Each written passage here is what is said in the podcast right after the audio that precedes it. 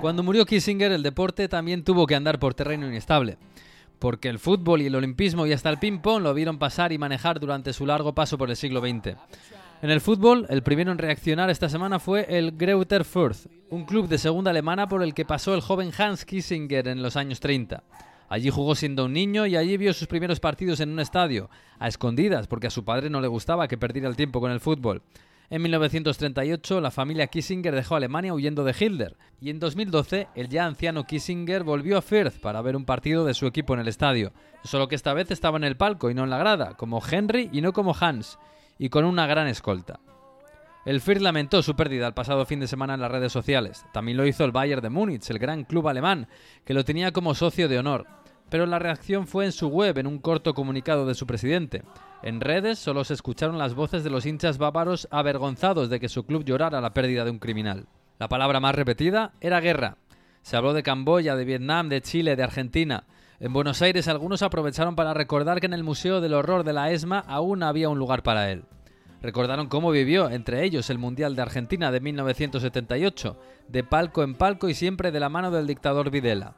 En aquel Mundial, Kissinger llegó a bajar a un vestuario, al de Perú, minutos antes del partido que Argentina debía ganar por más de cuatro goles de diferencia para clasificarse. Videla bajó al vestuario de Argentina y Kissinger al de Perú. Nadie supo qué se dijo allí, pero Argentina ganó por 6 a 0. Poco después llegaron a Perú 34.000 toneladas de cereal y armas. A Kissinger le gustaba el fútbol. Fue él quien convenció a Pelé para pasar sus últimos años de jugador en el Cosmos.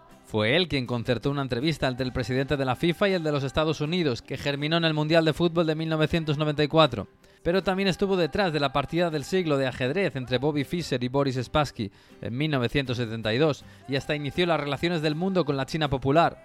Fue también en los años 70 y quizás cambiaron el planeta definitivamente. La selección de ping-pong de los Estados Unidos viajó a jugar unos partidos amistosos antes del Mundial de Japón. Los encuentros se habían concertado de manera informal por los propios jugadores, se dijo. En aquellos días, el secretario de Estado Henry Kissinger estaba de viaje en Pakistán y se encontró repentinamente indispuesto. Durante su hospitalización, y en secreto, viajó a China. Poco después, el presidente Nixon se convertía en el primer líder en viajar a China y en tratarla como una potencia respetable. No ha habido homenajes a Kissinger en esta primera semana después de su muerte. El Fürth jugaba fuera de casa y el Bayern se vio sorprendido por una tormenta de nieve que suspendió su partido y que seguramente evitó un minuto de silencio incómodo y no respetado por el público alemán. Pero se ha muerto el socio de honor del Bayern y del Fürth y también la medalla de oro del Comité Olímpico Internacional y hasta el miembro honorífico de los Harlem Globetrotters. Ha pisado los palcos de Madrid, Turín, Buenos Aires o Londres en un siglo XX que fue de él. A ver quién es capaz de olvidar hoy que Henry Kissinger también pasó por allí.